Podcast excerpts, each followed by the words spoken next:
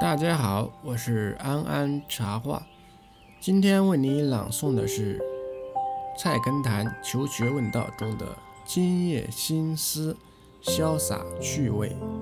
唐朝江州刺史李博问明道禅师：佛经上所说的须弥藏芥子，芥子纳须弥，未免失之玄奇了。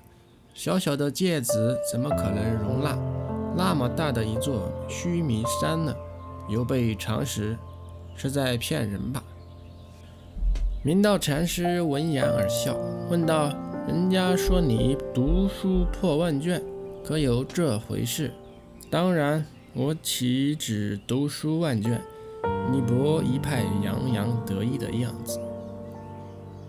那么，你读过的万卷书，如今何在？李博抬手指着头脑说：“都在这里了。”明道禅师道：“奇怪，我看你的屠炉只有一个椰子那么大，怎么可能装得下万卷书？莫非你也是骗人？”李博听后恍然大悟。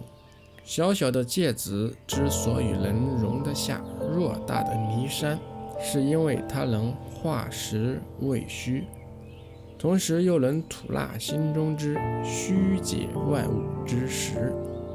化用到治学上，就是说，把万卷书收纳于头脑中，还要把头脑中万卷藏书深入浅出地应用于生活。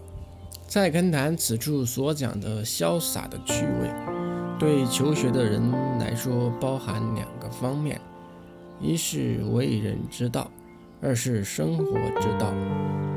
做学问同时要学如何做人，如何生活。而为人之道、生活之道在书中是死的。如果想让他们变活，首先要把心界放宽，心界足够宽广了，才能以生活中的智慧活泛书中的智慧。